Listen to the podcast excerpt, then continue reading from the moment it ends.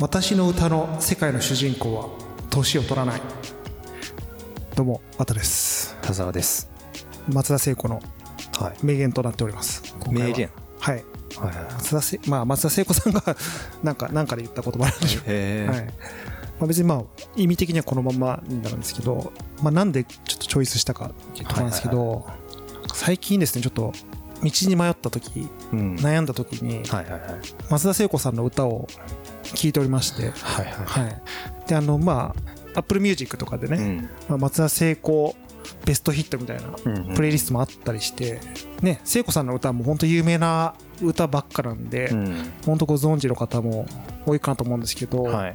僕がやっぱりこうあのタイムリーで、まあ、当然ですけど年齢が松田聖子さんがデビューした年ぐらいに生まれてる言ってもそね。はい、その世代なんではい。当然リアルタイムでは聞いていないうんわけなんですけどもう年も弱いも40になってまいりましてうん。いやしみるなとやっぱ聖子さんの。いやいい曲ですよねめちゃめちゃいい曲が多いんですよ、本当。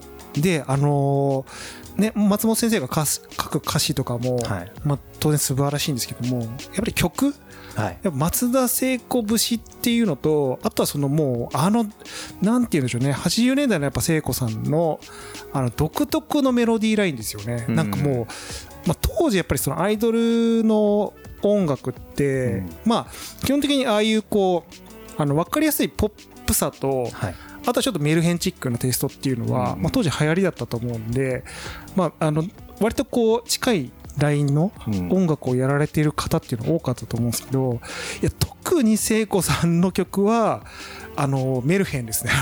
想像以上にメルヘンな曲が多くて。でそれも本当にあの曲のタイトルにもやっぱすごい現れてたりしててまあね赤いスイートピーとか、まあ、当然もうこうすごい有名な曲だったりとすると思うんですけどピンクのモーツァルトですよ。はいはいはいはいピンクのモーツァルトってタイトル考えた確かにね。のすごくないですか？いやこれいやわわあのわね笑ってるわけじゃないんだけどこの時代に思いつかないでしょ？そうですね。絶対に。確かに確うん、もうあの時代じゃなかったら絶対生まれてないか確からに最近のその曲名ってすでにある言葉一文字だったりすることがやっぱ多いですよね。そうそうそうそう当時ってやっぱりなんかどっから出てきたその表現っていうの多いですよね。めちゃめちゃ多いですよ で多分結構なんていうんですかね。まあ聖子さんといえばその青い珊瑚礁とかやっぱりその赤いスイートピーとかえっ、とすごいもう定番のやっぱ代表曲ってあると思うんですけど、うん。意外にこう知られてない名曲っていうところで、例えばですねあ,、まあ、あとね「渚のバルコニー」とかね、まあ、その辺はもう普通にこう、うん。瞳やダイヤモンドとか、うん。その辺はまああのご存知の方多いと思うんですけど例えばあれですね。あとはあ僕が好きなのは あの野原のエチュードっていう曲がすごい 好きであの、うん、どんな曲でしたっけ？なんかタイトルは全然知ってるんですけどね。いい曲ですよ。もしかしてねちょっとあんまり知らないかもしれない、うん、僕すごい好きなんですよ。これあんま知らないでしょ。知らないですね。うん。二十歳のエチュードですよ。まあ実際だからこれ多分それぐらいの年齢の時にね歌ってるうん。曲なんですけど。いやねやっぱり歌詞がね素晴らしいんです。よ本当に。うん。この当時ってやっぱり作詞家っていう人がいましたからね。そうなんですよ。うん。でやっぱり作詞家の人も当然まあいろんなこうアーティストとか歌手の人の歌書くんだけど、はい。なんかその人のために書いてることが多かったですよね。はい多分これ本当やっぱ聖子さんじゃないと歌えない歌詞っていうのをやっぱ書いててでまあタイトルとかもそうなんですけどやっぱねそのピンクのモーツァルトもそうだし天使のウィンクもそうだし、うん。まあ、ハートのイヤリングとかあとは小麦色のマーメイドとかやっぱねこうなんていうんですかねやっぱこう松田聖子に歌わせたいっていうなんか強い意志を感じるタイトルとかあとはその歌詞の内容が多くて、多分すごいこう歌い手を意識して歌詞をねリリックを書く作詞家の方がねやっぱ多かったんだろうなっていう気はするのでやっぱやっぱねこれ歌い切るんですよね。でこれもう松田聖子さんもうなかなかもう今ねいいお年ですけど、やっぱ今歌ってるの聞いてもすごいわけなんですよ。このまあ今は今でこうい迫力があってねすごいよくて、でもやっぱりり当時から歌めちゃくちゃうまいかったですよね。めちゃめちゃうまかった、うん、だって18歳とかでデ,、うん。多分デビューしてますよそうですね、うん。での時からめっちゃうまいですもんね。めっちゃうまい、うん、たまに僕も YouTube で見て、ううんまいなって思いますもんね。いやーこれはだからさあのでもねこれ僕のこれ薄薄い記憶なんですけど、はい。やっぱ松田聖子で当時ね当時とか僕も子供の頃ですけどやっぱちょっとアンチも多かったんですよ。やっぱりその、いわゆるこうぶりっ子の代表格で、はい。はい歌い方もちょっとその特徴的で、うん。だから、まあ、この世代でいうとこうあ明菜さん中森明菜さんとかはもっとこう渋い歌い方をしたりとかあとちょっと後でやっぱ工藤静香さんとかうんうんもうん。結構そのやっぱり大人びたこう歌い方とか歌詞はいはいはいが多い歌手歌い手さんが多いんですけど、聖子さんは結構いい年になるまであー。成功節だったんですよね、うん、だからやっぱり結構、あのー男性ファンは多かったと思うんですけど結構、うん。あんまりこう女性で聞く人がいなかったりとかでも聖子ちゃんカット。聖子ちゃんカットとかね。うちの母親聖子ちゃんカットにしてましたけど。あ昔みんなそうだったってそうそうそうそうあのこの内巻きの頃なんていうのねすごいグリングリンのパーマかけてうん。そうなんですよね。当時の歌謡曲、まあ、アイドルうん。とかってみんな歌うまかったっすよね。うまいだ歌が苦手な人が目立ってたぐらいですもんね。あそうそうそうそう。だからねうん。差がすごい出ちゃってであの当時って当然あのまあねこれ 今のあの歌手の人バカにするわけじゃないですけどうん。本気で歌ってた本当にこうあの当てぶり口パクじゃなくてちゃんと歌ってたじゃないですか。しかもそのなんていうのあの BGM もちゃんと演奏してあ そうそうそうそうそう、ねオーケストラが後ろにいオーましたケストラがそう 後ろにいて、そのそうですよヒットスタジオとか多うん。分そのほんもうほとんどの番組そういう感じでちゃんとやってたと思うんですけどでバレるんですよねやっぱね。うん。本当に生で歌った時に。あの昔の歌手がほみんな歌うまかったっていうのはあれはちゃんとトレーニングを積んでたってことなんですかね。それとも上手くないとデビューできなかったってことなんですかね。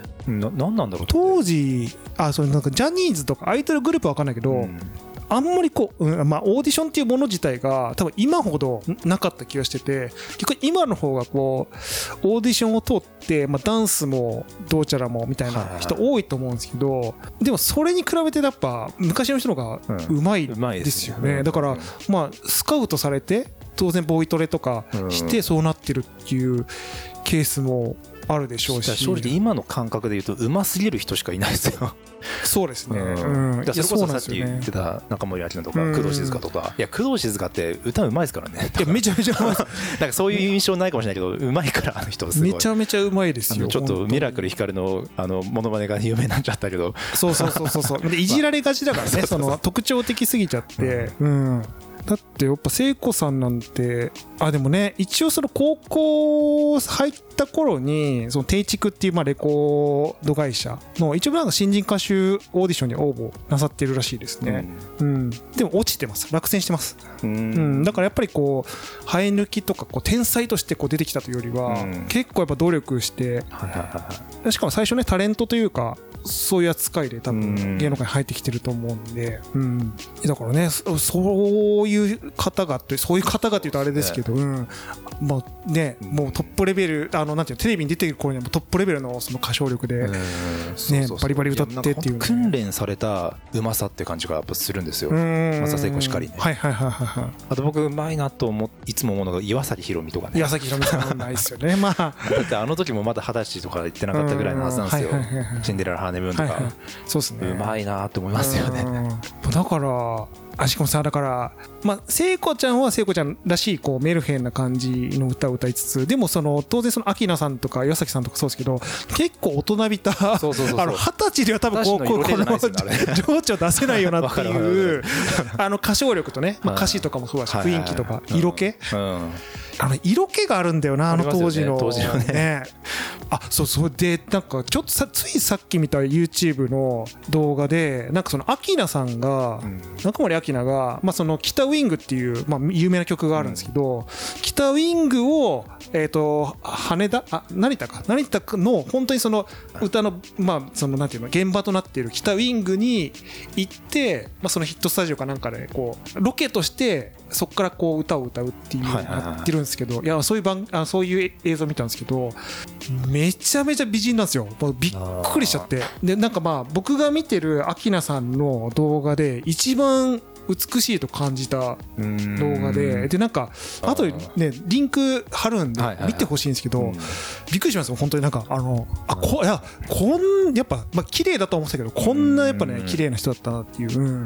でまあちょっとあどけなさが残ってる時代ででなんかこう今っぽい割とこう丸眼鏡みたいなのかけてて、すごいねいやこれい今芸能界でいこのビジュアルで芸能界入ったらもうもう超トップアイドルになれるっていうレベルの先週ルッキズムの話していきなりこの ルックスの話をしてるっていう感じはあるんですけどいやちょっとねかかびっくりしたんですよ本当に。うん。だからやっぱりこうあのー僕ら子供の頃にそういうの見ててうん。あんまり実感してなかったですけど綺麗な人めちゃめちゃ多かったよ昔ね。だからまあうん。昔はやっぱり選ばれし人がスターになってたけど今ってこそうそうそうクリエイター時代だからそうですよ、ね、誰でもねあの夢になれるからはい。まあだからその目立つ人が多様になったあまあまあまああまあいやそうそうそうそうそう。あとやっぱそのアイドルもさなんか昔みたいに本当にいわゆる偶像っていうよりも、うん。もうちょっと身近な、そうそうそうそうそう。ね、会いに行けるアイドルっていうねスタンスになってたりとか、うん。うん。だからまあ、まあ当然そのね、まあ、選び抜かれてそのポジションにいてっていうね、感じではあると思うんだけどもただやっぱそのなんていうのね当然そのもう容姿ももう本当にお美しいですしただその歌唱力もちゃんとその伴ってるというか、うん、その辺はやっぱなんか当時だからまあすごい戦国時代だったって言うじゃないですか。あのもう言ってもその見た目ほどファンシーじゃなかったと。はいはいだからだからまあ明さんとかももう後々には結構そのあの心を病まれてしまったりとかってあったと思うんですけど、うん。まあ、いろんなこともあってね。ちょっと今あの不倫疑惑が取り出されてる。ちょちょうどね。そうですねちょっとあのそれいろんなちょっと金屏風的なね事件もあったりそうっていうところでちょっとまあだからもう本当不幸なね形で芸能界去られてるみたいなところもあるんですけどいやなんかねやっぱねすごい時代だったんだろうなと思って本当に今思うとね。中森明菜って途中で印象変わりましたよね昔。ね。最初期の頃。ほんと初期の頃って可愛い感じなかったですそうです。完全にあのどっちかというと聖子ちゃんよりあそうですよね。だったんはいはいはい。で顔も丸々してたしあの髪型もあのなんていうのいわゆるこう聖子ちゃんカットっぽいね。内巻きのなんかはいはいはい。あのうんふわふわした髪型で。っていうのがまあ結構そうですね。ちょっといろいろある手前ぐらいから はい。かっこよくなってかっこよくなってすよね。あうんのうん、だからまあ80年代後半とか90年代前半はもう完全にもうそっちのうん。路線に行きましたもんね。うん。うん。でまあ合わせて工藤静香のやっぱ無言色っぽい。うんのそのなんか当時の歌番組の映像を見たんですけどでもやっぱ工藤静香も多分当時多分二十歳ぐらいだったんですよね。うん。めちゃめちゃ綺麗ですでしたねなんかね。あのあこんな綺麗な人だったんだと。そうですよね。いやまあ今もねスタイル良くて あの素敵だと思うんですけど、うん。今ちょっといじられすぎじゃないですか今ちょっといじられすぎなんですよねやっぱねあのやっぱね同国とかねその辺あたりからねすごいあそのもう、まあ、あとその嵐用のやつでその山田邦子とかにこういじられたりとかし始めてからもうだいぶこうモノマネ芸人にうんいじられるっていう感じになっちゃってる。そういう位置づけではあるけどいやもともともうねそうっすよね。あの歌唱力もビジュアルもすごい、あのー僕 YOSHIKI 好きなんですけどうん。YOSHIKI が工藤静香に提供した曲とかが僕は大好きなんですけどはいこれ全然多分し有名じゃないんでしょうね。あのね付き合ってたからね。付き合ってた知ってま知ってますで別れた後に多分提供したんじゃないはいはいはいはい。っていう頃ね。YOSHIKI と工藤静香がなんか対談してる番組ありましたよね。あれがきっかけだっったあなるほど。ってい。なんかすごい見ていてなんか微笑ましい感じ。微笑ましい感じでしたね。なんかどっちもふわふわしてなんか喋ってる時はふわふわしてる見た目一緒だしなんか。見た目一緒ですそう。なんか二人とも髪長いからなんかそのそのリンクもぜひちょっとあればね。そうですね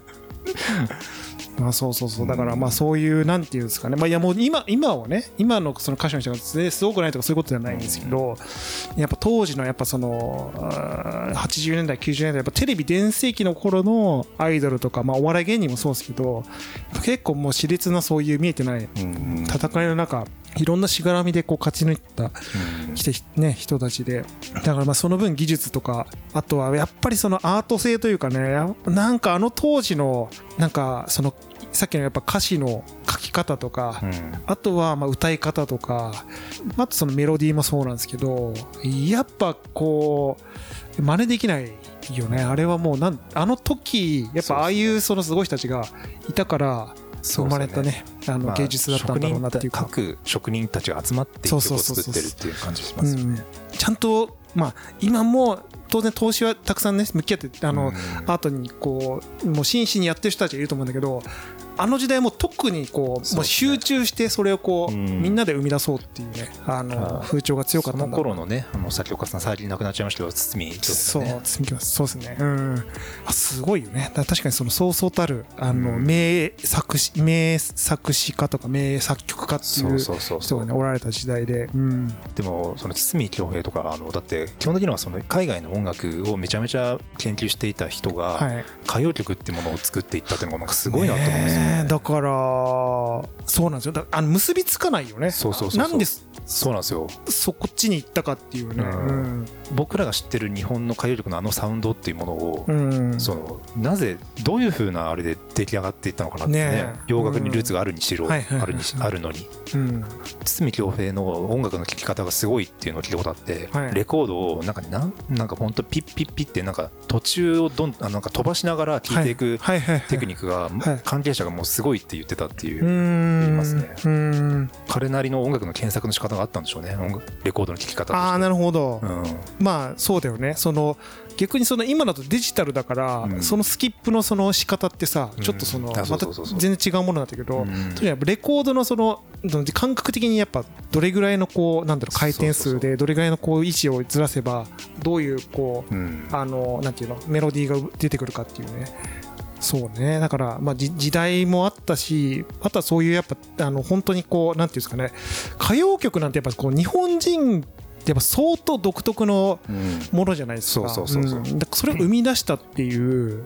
だって今の海外に誇れる文化アニメとかビジュアル系とかの多分ルーツになってるじゃないですか。歌謡曲のメロディーって。そうそうそうそうそうそう、でまあこれもう本当にこうまあなぜ今っていうところはあるんですけど今海外でもとすごい今日本のなんですかそういう昔のポップスっていうのが流行ってるんですよ、うん。で歌謡曲とか当然そのなんかまあシティポップみたいなねそういう竹内まりやとかさ、うん。まあそういうのもすごい流行ったりするしだからまあその回り回って外国の方にも伝わってしかも今聞いてもすごいいいとうんいうふうにねやっぱ評価される名曲が多い時代でね。そうですよね。そう。なんかいつかの僕エピソードで話しましたけど、うん。うんマッサージ屋さんのおっさんに言われたことを思い出しますよ、はいはいもう逆輸入の輪は終わりにしようぜ。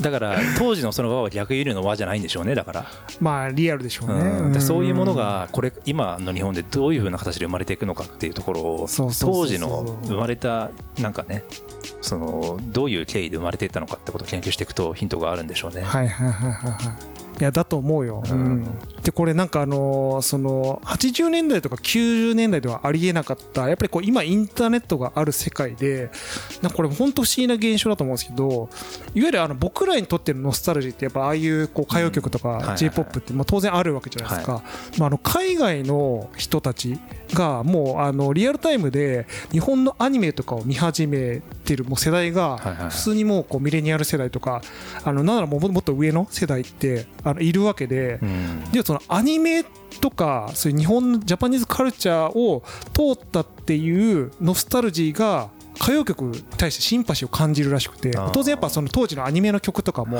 歌謡曲をなぞらえた曲とかも多かったし、まあ、そういう歌手の人が歌ってる番組とかもあったんで、外国の人が日本のポップスを聞いて懐かしいって感じるんですよ。でこれすごいことだなと思って。うんまあ、だからだ独特のオリジナリティがあるんだよね。そうですね、だからその、うん。まあ、繊細さみたいな繊細さあとやっぱ情緒を感じやすいというか、だから海外の洋楽にはないノスタルジックな雰囲気はありますよね。